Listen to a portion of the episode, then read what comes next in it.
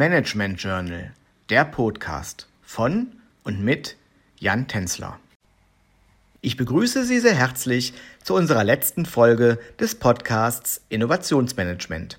In der letzten Folge haben wir damit begonnen, noch einmal die wichtigsten Inhalte der vergangenen Podcast-Folgen zusammenzufassen. Heute folgt der zweite Teil der Zusammenfassung. Im zehnten Podcast haben wir uns mit der Umsetzung des Innovationsmanagements in der Praxis auseinandergesetzt.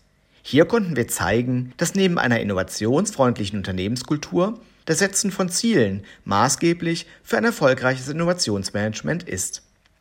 Hierbei gilt es, sich über mögliche Innovationsziele, Markt- und Kundenziele sowie Technologie- und Prozessziele Gedanken zu machen.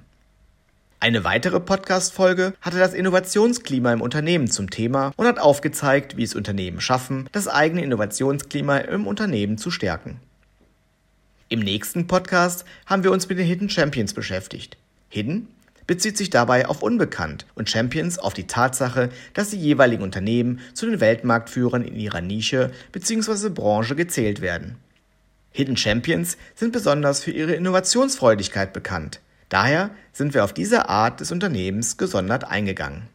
Weiter konnten wir potenzielle Hindernisse beim Innovationsmanagement aufzeigen.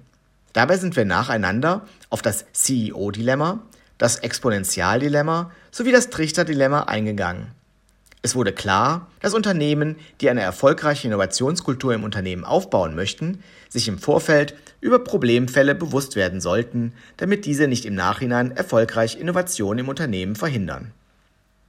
Dass die Zusammenarbeit zwischen KMU und Startups in Bezug auf das Herausbringen von Innovationen erfolgreich sein kann, wurde in einer weiteren Folge thematisiert. Hier können verschiedene Formen der Zusammenarbeit unterschieden werden.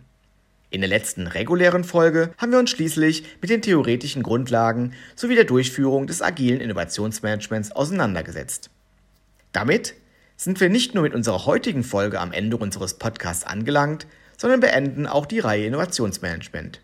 Ich bedanke mich bei Ihnen für Ihre Aufmerksamkeit und wünsche Ihnen alles Gute. Ihr Jan Tänzler.